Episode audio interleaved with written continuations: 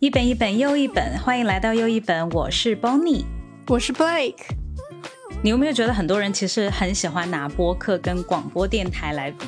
有很多人好像都把这两个概念混淆了，因为其实都是声音类节目嘛，而且别人就都觉得这两种媒体形式都很有。陪伴感其实区别应该也是挺大的，因为对主持人的要求也不一样。像电台的 DJ 的话，他可能需要现场录制，而且还要那种现场跟听众朋友们互动。好像更多的人都觉得电台或者是电视台的主持人，那种传统媒体的门槛会更高一点。那种像播客这种自媒体，大家觉得好像谁都可以做，但是其实你要做好的话。还是差不多的，我觉得。所以要了解里面的门道呢，我们就今天就邀请了一个两个都有涉猎的我们的好朋友，他是全国十大电台 DJ，也是南京音乐广播 FM 一零五点八娓娓动听节目的主持人小伟，欢迎小伟，Hello。Hello，Hello，开始只知道你是做音乐广播的，但是看了一下你的那些报道，觉得好厉害哦！啊，报道，你们还找到我的报道？对，我们还找了一个那个南京，哎，是什么？南京大学新闻传播学院的金传，对对对对，去上堂课，好几年以前了，我们是一一八年、年吧。对，写的还挺全的，所以你是真的爱好哎？对啊，因为我是从小就喜欢听广播，因为八零后嘛。可能我不知道广播对于你们的感觉，因为我小时候的娱乐，几岁到十几岁的时候，其实娱乐的方式并不是很多，也没有手机，那么电视呢，可能也就那么几个台，有线电视可能也是到了十几岁以后才慢慢的会有，所以电视机也就是那么几个频道。嗯，经常周二下午还不开机，就 是呃，每天可能过了十点、十一点也没有什么电视节目了。当然，我们上学肯定也不可能看，所以对我们来说，主要的一个娱乐方式，每天都会接触的是听广播。就是早上睡醒了，可能吃早饭，家里会开一个小的那个广播，听一下新闻和报纸摘要。然后中午回来我也会听，中午会听一个有点像说书的方式说新闻的一个节目，我会很喜欢。下午放学回来吃晚饭的时候，我们也听广播，就是那个时候听了音乐台。后来很有幸，当时音乐台的全南京很红的那个主持人，后来变成我的老师，这个是我觉得其实挺幸福的。而且那个老师呢，原先他其实做少儿节目的，后来做了音乐节目，所以我在上大学的时候刚好开始出现。互联网是早有了，但是到大学的时候开始普及，就是我们已经可以，比如说去网吧上网，然后我们开始有手机，但是我们的手机当时并不是移动网络很发达，就是它不可能像现在一样拿手机有这么多的娱乐，它就是打电话、发短信，最多拍拍照片。所以呢，我们的主要娱乐在大学期间，可能晚上宿舍熄灯之后还是听广播。嗯，对，好神奇哦！我从来没就那个画面在我脑海里面，觉得是一个很。奇特的画面就是全家人一起听收音机，因为我们好像没经历过那个年代。对啊，所以我从小对这个东西是有情节的。你不是看过我的报道了？对，读大学的时候混进去的嘛，就是参加了个比赛，然后就混进去。其实运气还挺好，自己的爱好变成自己的职业吧。嗯，所以呢，就是广播对我八零后这一辈的人来讲是很有情节的一件事情。小的时候的梦想，因为自己喜欢听音乐，所以呢的梦想是一个是可以去做一个电台 DJ，所以我那个 ID 名字前面有 DJ 嘛。但是很多人会问我说：“你是在 club 里面打碟的吗？”我说：“不是的，我说我是 我是电台的。”哦，他说：“我说到 DJ，我以为都是。”看文章打的，我说不是电台 DJ，就说明其实现在这一波人其实对于电台的主持人叫 DJ 已经已经没有什么概念了。从当年的一个主流的一个媒体，慢慢慢慢有一些被边缘化。但是我那个时候其实会说哪个 DJ 哪个 DJ，我可能就是更类似于问你问题那个人，我可能也会把他误会成晚上 打碟的。对对，我们也叫打碟，就是放歌，我们也叫打。只是跟那个 club 里面的书会不太一样啊，放的不一样的碟。对，所以就是两个梦想，一个是在电台做 DJ 做音乐节目的 DJ，还有一个就是可以开一个自己的唱片店。但是现在两个其实都唱片店已经不需要了，全世界最大的唱片店都已经破产了，还是可能只有一两个连锁店在经营着，或者你去二手唱片店可以。我觉得就你们在英国和澳大利亚应该也会有这种。唱片店应该还会有，只是它已经萎缩的。好像是没有唱片店，它可能那种卖电器的地方，它会有一个小角落卖一些那种电影啊、唱片啊这种。英国它有一家很大的唱片店叫 HMV，有就是它的 logo 是一只狗，它是全球最大的唱片连锁店，它已经倒 闭了。是的，是的。我们现在我看看中国的专业唱片店也已经没有了。就是你可以在网上买。我去美国的时候是已经变成了一个二手唱片店，对，澳洲也是。我当时还蛮便宜的，就是能淘到很多的这个 CD，我觉得还不错。哎，其实我有点好奇，就是电台的工作是属于体制内的吗？它是需要考编的吗？呃，它属于体制内，但是你不一定是考编制。我有很多同事都是没有编制的，我们算作是事业单位企业化管理，所以就是还是签合同。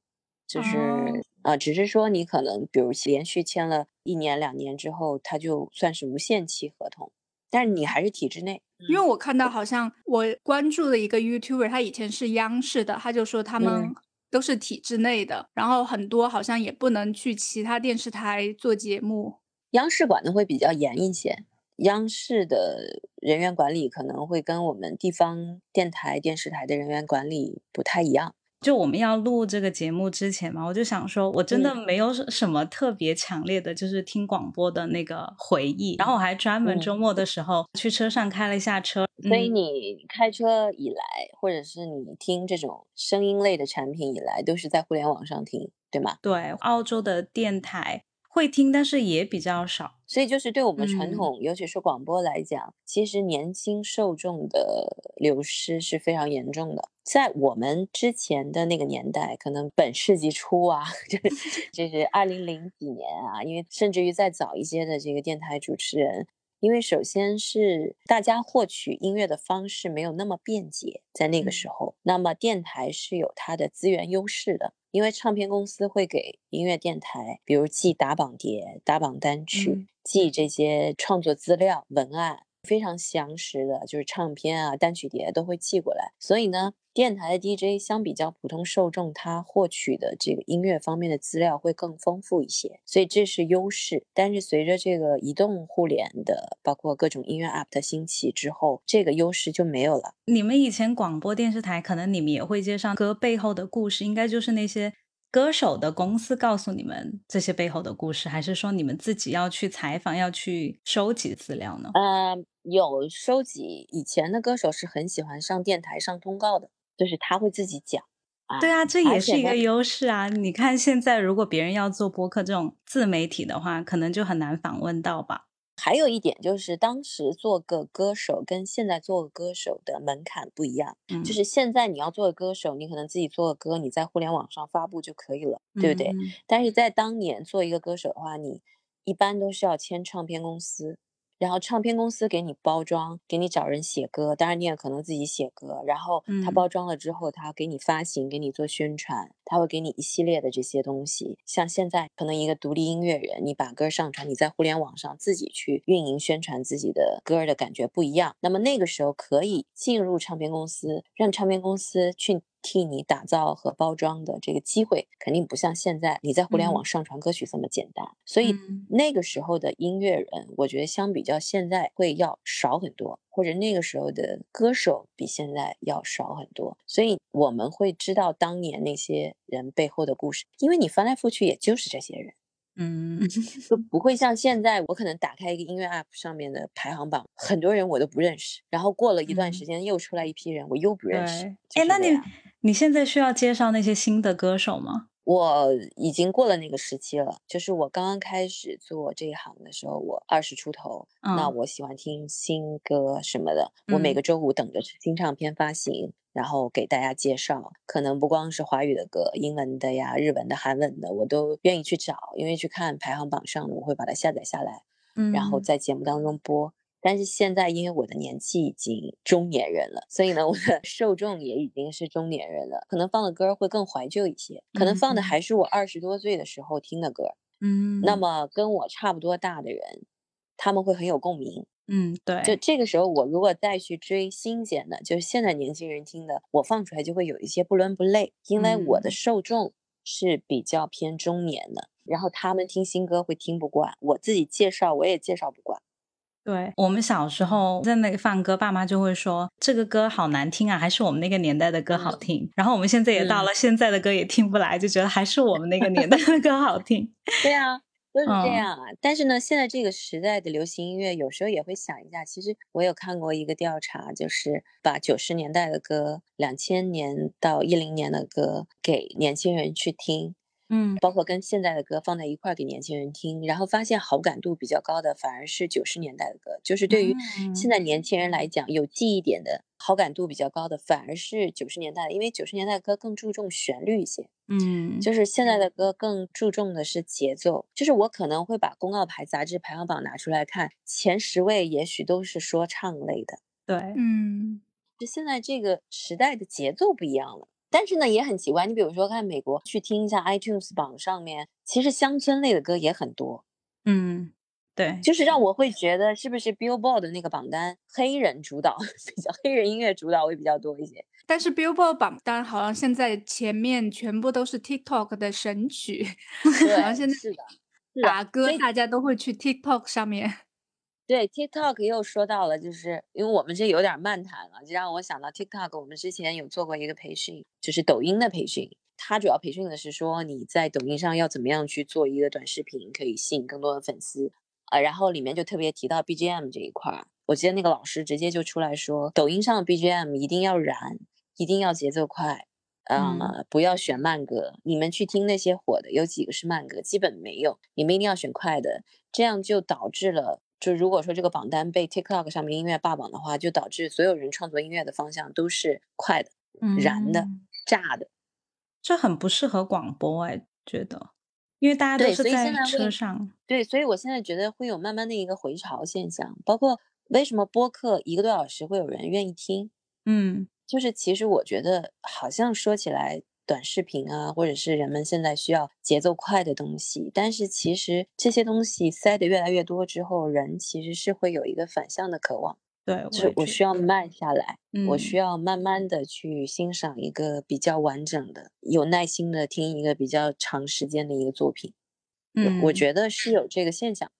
而且可能是你们这个行业比较有话语权的人，他们认为节奏快的好，所以他也有一个导向性，就大家就跟着往这个方向走。其实肯定还是永远会有一批人喜欢听慢歌。我是觉得这个时代比较好，就是我们那个时代，比如电台放什么我们就听什么，对对吧？你可选择的空间其实并不大，而且电台喜欢放排行榜上那些歌，那可能排行榜上一共也就是二二三十首歌，那你听来听去就这些，而且你获取比如说国外的歌的资源的方式也比较少，你能听到的也选择的空间比较少。但是现在比较好的就是，我即便是小众，我也可以在网络上找到我自己的一块空间，对，很容易找到跟我志同道合的人。我其实有一段时间一直在想，就是播客它门槛其实很低，谁都可以做。然后直到我有一天听了一个关于哲学的博客，他们讲了一堆我一个字都听不懂的东西，但是我居然听完了。就他们就是一群小孩，可能大学哲学系这种，但是他们对哲学很有热情，很有兴趣。可能以前只是说多样性，但是那一刻我的理解就是，其实我们在人生每一个阶段，我们对一件事情，哪怕同一句话，在不同的年纪给我们听，可能理解的东西都不一样。那播客它可能就给每一个年龄、每一个阶段、每一个理解能力提供了一个选择性。你做了播客之后，你觉得会不会影响你做电台的方式？呃，不会，因为我本身节目的方式也是聊天儿，就是有主题的聊天。只是呢，他参与的人会更多一些，就是听的人可以随时用微信语音参与，但是他们就是一段一段的语音，不像我们这样的交谈。播客它可以变成一种交谈。然后在交谈的过程当中呢，比如说我和我的搭档，或者我们和嘉宾，他会有一个思考的过程，通过交谈的方式把它呈现出来。我之前看说做广播，它其实是比较有框架的，就比如说它有一些规定，你整个节目，比如说不能留白超过四秒，如果 超过四秒会罚钱什么的，然后你还得压住歌的前奏，就是在它前奏的时候，你要一直讲话讲到人声出来，会有这些规定，是不是？对，就是控播嘛，不能没有声音超过四秒或者是五秒，这个就是播出事故了。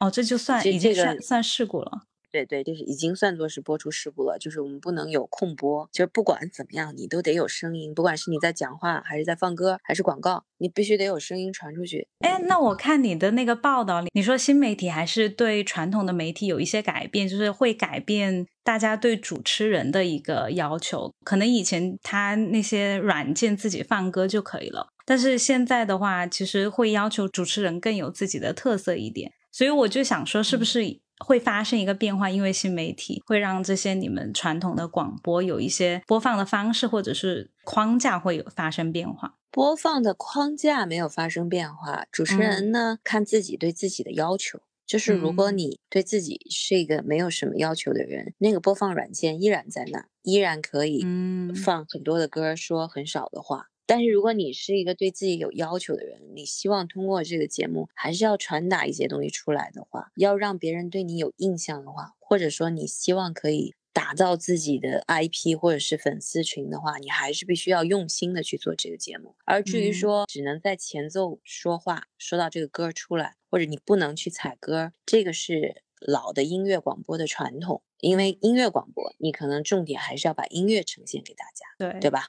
你的观点是其次的，但是现在呢，更多会变成一个，即便是叫音乐广播，但是它可能是一个综合性的频率。嗯，像我可能，我可能我有一段话没有说完的时候，我会踩歌。但是其实有经验的 DJ 呢，基本上自己是可以控制好。我们电台软件是比较智能的，就是这个歌入库之后，它会打点，它会在后台做好标记，它的前奏有多长哦，它的尾音倒计有多时。长。对，所以你嗯其实把这歌调出来的时候，你是自己心里有数，它大概嗯前面有多长，你大概从什么时候你可以点它，它开始播。嗯，那在这之前，应该就是你们要自己去挑选 CD 是吗？你经历过那个年代吗？我经历过啊，不光是自己挑选 CD，可能是自己下载下来个课程 CD 来播。哦，哇哦，这么这么手嗯动，对对对，下载下来没有版权的要求吗？我们是电台，应该是统一有一个著作权什么音著协协会，好像全国有这么一哦个，然后台里是统一每年可能要交一个费用吧。总体的费用可能就可以随对对对便下。对嗯，对对，就是你可以播，它主要是一个播放权。我就在想，就像你们做节目的话，节目的内容是谁说了算？就比如说你今天的主题，比如说伤感的歌，是你自己来选那些歌，选你要讲的题材，还是说有专门的编辑帮你做这些？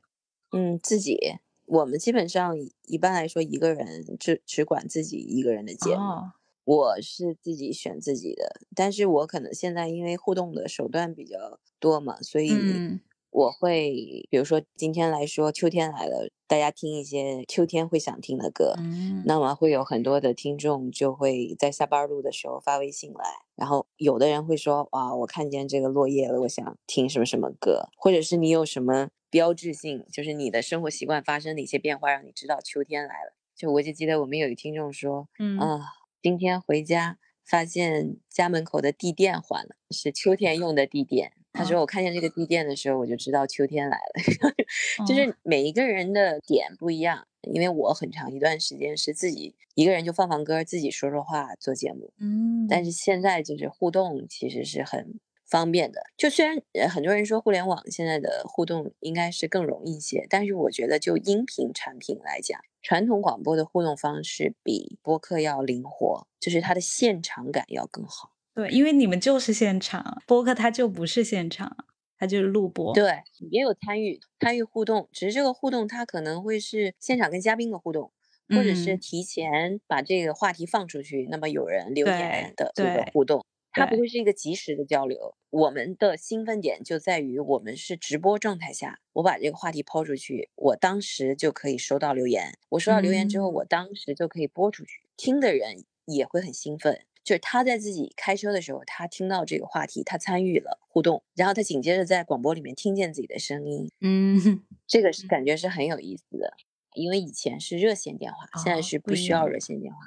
对，用微嗯信，微信就是可以。以前热线电话可能最多你也只能同时接四五路，但是进入到节目当中的只有一路电话。嗯，比如那种热线点歌的节目，但是现在微信它可以同时有很多人发微信给你。嗯，像现在，比如说有一些播客节目，它其实也会录别人的评论，可能上一期节目的评论，然后他现在来给你一个回复。其实听着我就会想到广播，我觉得这非常广播的形式。对啊，回应你这个很像我们以前最早的那个什么 BBS 论坛那个上面，嗯，呃，我们会有自己的，比如说版。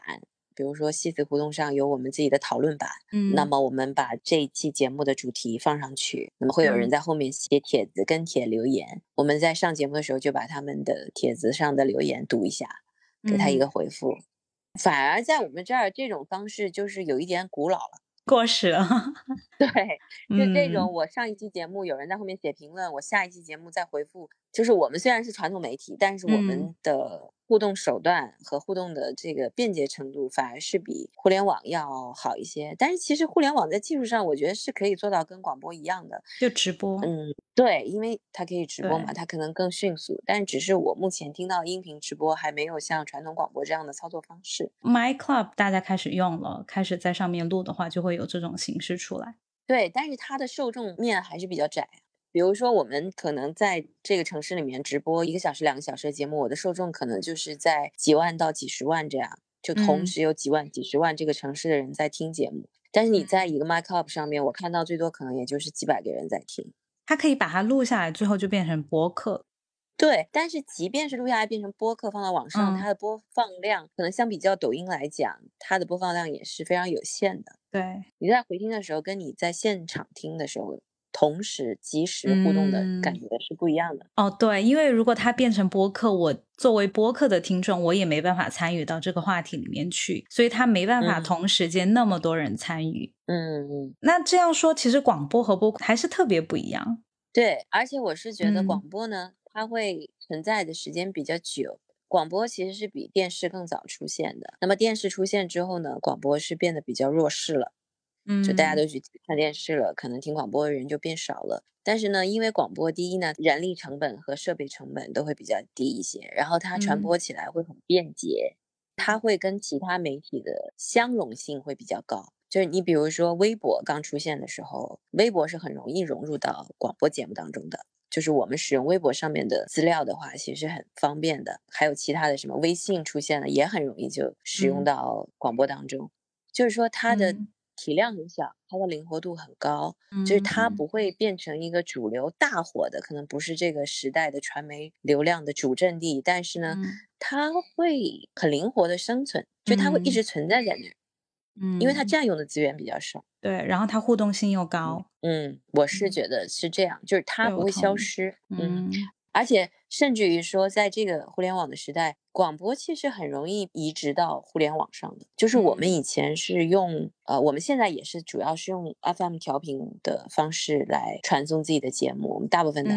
但是其实技术的手段已经很容易可以用互联网的方式了。只是说大家以后会不会用互联网的方式去听直播？因为已经有很多人用喜马拉雅听我们的节目。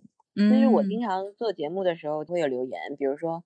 有亚特兰大的留言，有纽约的留言，嗯，这事情也蛮好。有休斯顿的留言，嗯，也蛮好玩。也在新西兰的留言，挺有意思的。对，就超超越了南京这个地域限制了。对对，就所以，我我就想到一句话，就是之前我在听一个节目的时候，他就在说，他是关于阅读的。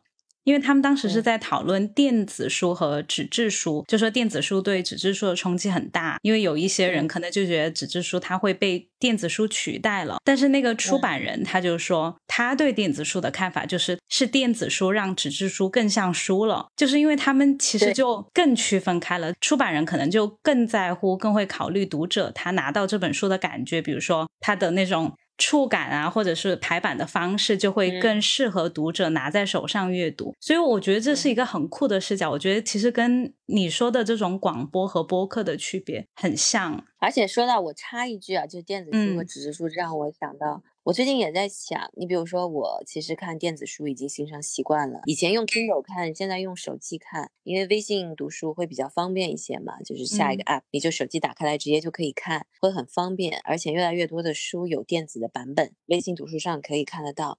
但是呢，你比如说家里有小孩，他经常说给小孩的这个高质量陪伴啊，就说小孩其实很难抗拒电子产品。你比如说有家长会跟小孩说，你们为什么不多读点书，每天就沉浸在打游戏或者怎么样？但是其实家长呢也是拿着手机一直在看，有时候又会想我自己。你比如说我拿着手机，我其实是在看书的，嗯，但是可能旁边的小孩就觉得你一天到晚抱个手机，你在玩，嗯，对。其实我是在看书的，但是我们小的时候，比如说我的父亲，我们家有书架，上面有很多的书。我父亲没事他会拿起一本书来看，我就觉得他是在看书的，他是个爱读书的人。然后我也要是一个爱读书的人，所以我突然就觉得，你刚才讲这段，我只是突然想到，我就觉得纸质书有一个意义，导致我现在也会买很多纸质书。就尽管我可以看到它电子版本，我也会去买这个纸质书，我要把它放在家里，我要拿着纸质书在手上看，这样让我的小孩看见我，我是在读书的。嗯，而且我觉得纸质书你付出的努力更大，就是你是真的把其他东西都放在一边了，你拿起这本书，你就已经做好了一个不要被打扰的姿态了。但是手机的话，你其实很容易就被分心，对，你会有各种各样的推送进来，对，就可能还会推送一消息进来，就哎这个新闻我点进去看一下，然后你之前的你就忘了，可能一个星期之后再继续看了。对，所以他注意力非常容易被分散，而且呢，传统广播还有一点好，就是跟这个也有一点像。比如说我用调频听的时候，大多数人是在开车的状态下。虽然现在很热门的是无人驾驶，但是其实呢，我觉得，呃，那天我跟我朋友聊天，我说。哎，我说难得你开车的时候可以不用看屏幕，可以放松一下自己的眼睛，放松一下自己的脑子。为什么一定要变成无人驾驶，还要在车子里面弄一个大屏幕，然后你自己在上面再看，或者是在改 PPT 吗？或者你再去看一篇，不累吗？我说你刚好有这个时间，你可以放空自己，然后你只需要你的耳朵去听一点东西就可以了。你可以去听音乐，你可以去听一个好玩的一个可能脱口秀或者是一个故事。我觉得广播的这一点，就是它其实可以让人放松的。我是一个陪伴性的，不是要强烈抓住你的注意力的。它是一个背景的存在。可能我中间不经意说了一句话，你听到了，你觉得哎挺有意思。但是你转回头去思考你的别的事儿，我在旁边也不让你觉得讨厌。我同意你说的。整个的说法，但是我同时又觉得，其实听声音它更让我们用自己的脑，就是因为我其实这两天一直在想想这个广播的事情嘛，我就想说，为什么我现在越来越喜欢听播客，不那么喜欢看电视？因为你看电视的时候，你感觉你是被别人带到别人的想象的空间里面，他给你一个图像，他给你一个描述的一个场景，你没有什么想象的空间，你不会在头脑里面形形成图画、声音，所有的都在屏幕上面。你看到的、听到的，但是如果它只是一个声音的传播的话，你其实你会自己创造出一个图片的。我觉得广播它可能更能勾起我们的一些情感，我们就有那个视觉空间去回忆、去想象。对我有这个感觉。有一个说法的，大概在八十年代的时候，德国有一个美学的理论叫接受美学。嗯，就是我接受这个东西的人，就像你听到我的声音，你会用你自己的想象，对，想象这个人是什么样子的，呃，或者我在说一件什么事儿的话，你会加进自己的观点、自己的理解。嗯，这个跟我们在看书的时候也很像。我在看一个小说，当这个小说变成电影或者电视剧的时候，其实我们多半是不满意的，因为我们自己在看这个文字的时候，我们有自己的想象，每个人想象是不一样的。它很难符合每一个人的想象，这个是声音的魅力。但是呢，播客呢跟广播又不太一样的是，广播很多时候我们在听的是一是不经意之间，二是你说会被人带到他们的世界。比如说我电台主持人给你营造，我给你挑好歌，我给你选好的这个主题，对不对？但是呢，不一样的就是广播，我们强调的是陪伴，而播客更多的是专注聆听。就是很多人在选择听这个播客节目的时候，他是知道这个播客节目的主题是什么的。这个主题是我感兴趣的，我点进去是需要得到有效信息的。嗯，我需要得到一些观点，我需要得到一些知识。嗯，当然也会有一些可能是偏氛围的，就是我需要得到一些情绪。嗯啊，那看你需要的是什么？可能我们做音乐广播的，更多的是提供一个氛围，提供一个情绪。嗯，阶梯式的，就可能。播客要比广播稍微在那种它的内容在规呃不叫规范化，就是更话题性一点吗？对，但是呢，我觉得现在普遍的国内的播客是时长会比较长一些，我觉得不太好，因为很少有人会从头到尾听下来。第二呢，是他有时候的内容就知识点太过密集之后，或者他给的信信息太过密集之后，听的人会觉得很累。你用听的方式去获取理论啊观点是非常累的。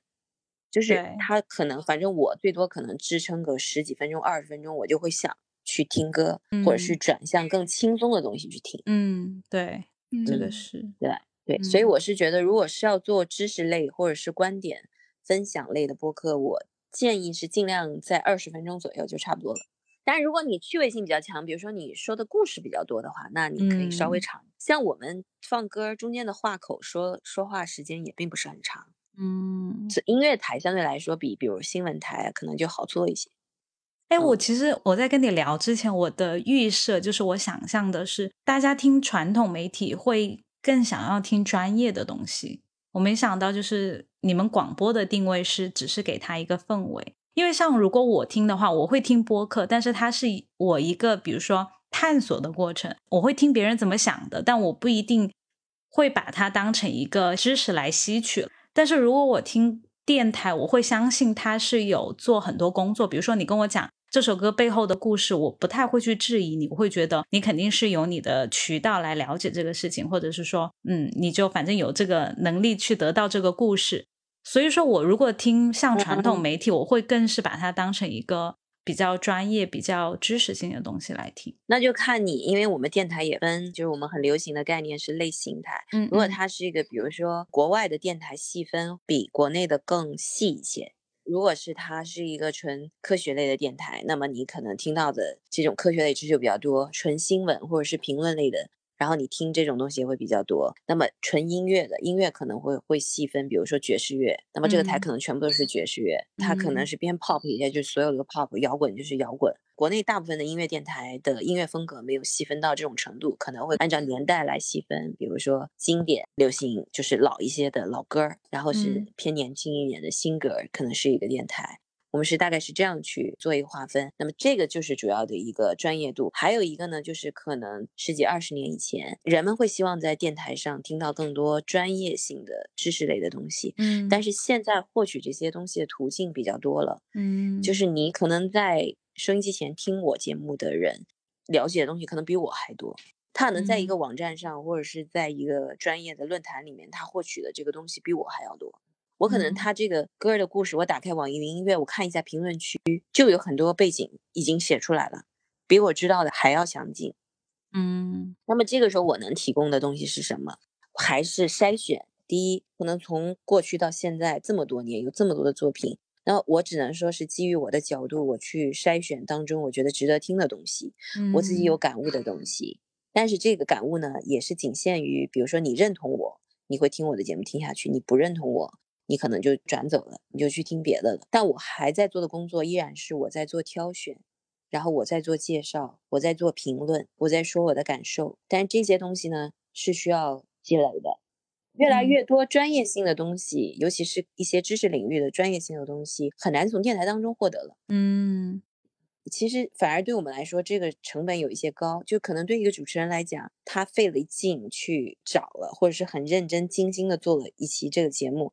但是它放在传统广播上面听的人听完就过去了，嗯，就我在路上我开车听，我听到这个节目，我听完就过，它没有一个留存，对，所以。我们现在在做的事情就是鼓励很多的主持人把他们精心做的节目，你们除了在广播上播完之后，你们把它放到网络上去，他可以反复听。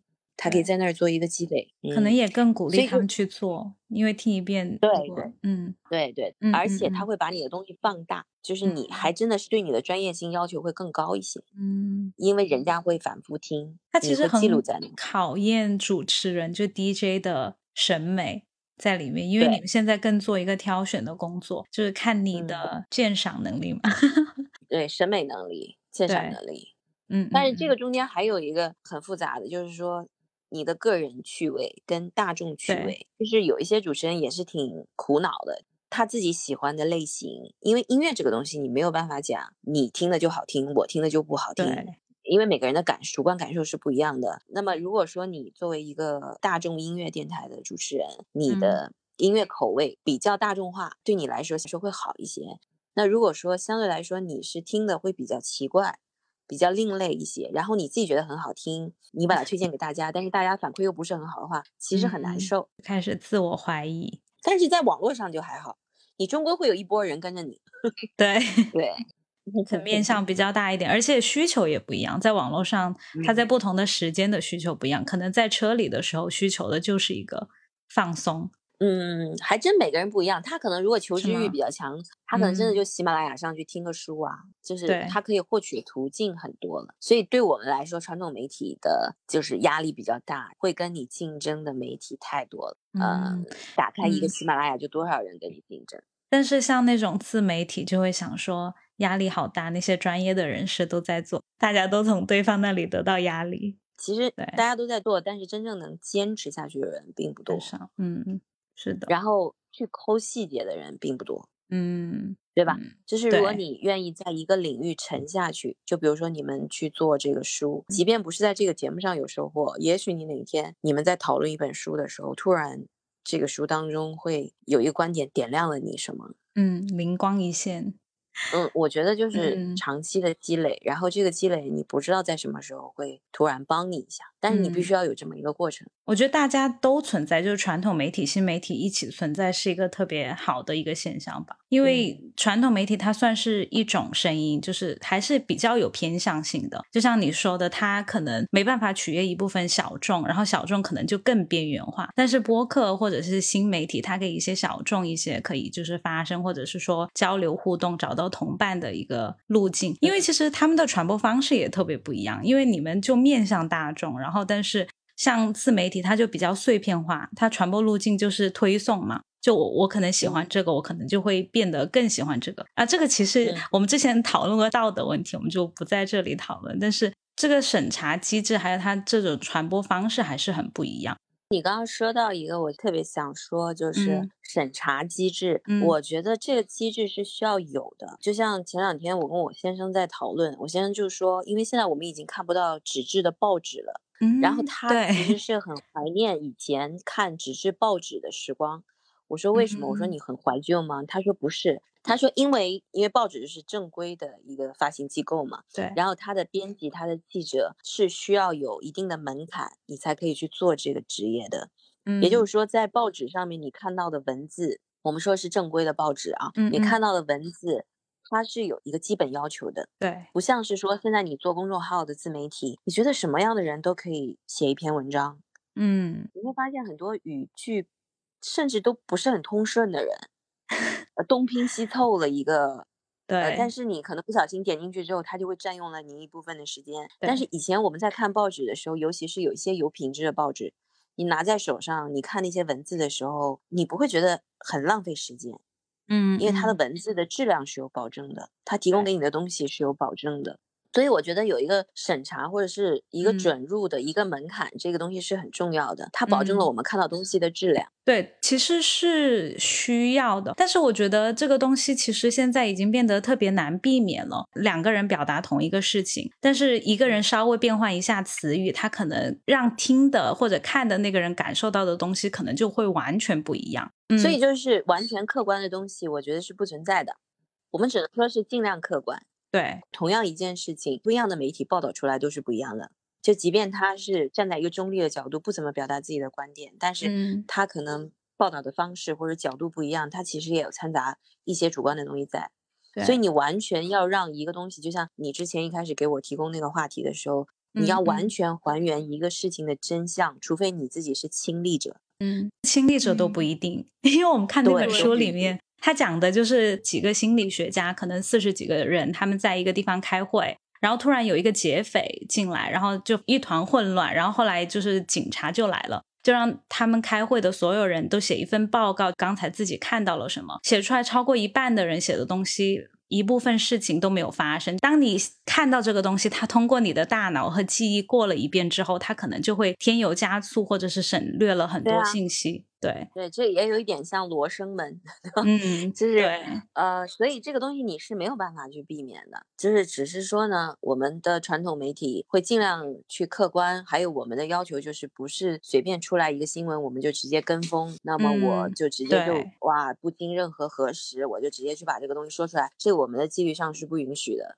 对，那这个其实，在一定程度上是保证了这个新闻的这个真实性或者是客观性。嗯，其实我觉得现在对听众或者是观众的要求会越来越高了，因为我们可能就必须要更有这种甄别的能力。虽然这个特别难，就是而且会变得越来越难。如果没有一些审查机制的话，嗯，但是自己要有一个筛选的。可能国内会好一点，因为国内的监管比较严格。但是在国外，你要看媒体报道的话，其实每一个媒体报道的都还挺不一样，都是大媒体，因为他们都有自己的立场。对对，是的。所以说还是要自己，嗯，对，就自己有一个思考。对，那这个就回到说，还是得多读书。所以你们。读书很好，因为你读的书多了，思考很多问题的时候，你的角度啊，你的想法就会不一样。对，虽然我们就是做这个播客以来也还没读特别多的书，但是我觉得已经提高了生活质量。我自己是有这种感觉，因为他逼着你啊，他逼着你必须要去读一些书，而且你必须要就是在读的时候思考怎么表达出来。这种思考又是读书的另外一个，因为以前读的话，你只是想说哦这个。我赞同，我不赞同。但是当你要表达出来，你的就会进行更深一步的思考。而且我觉得，其实就说到让我想到，现在读电子书也挺好的。读电子书，你做笔记很方便。嗯，我就当时划线，然后最后就会形成一个我的读书笔记，不会像是之前你你可能看纸质书的时候，哎，看到这段挺好，我又舍不得在这个纸质书上划线。对，所以其实电子书跟纸质书各有各的好。对，我觉得它会共存，嗯，就像播。客跟广播一样。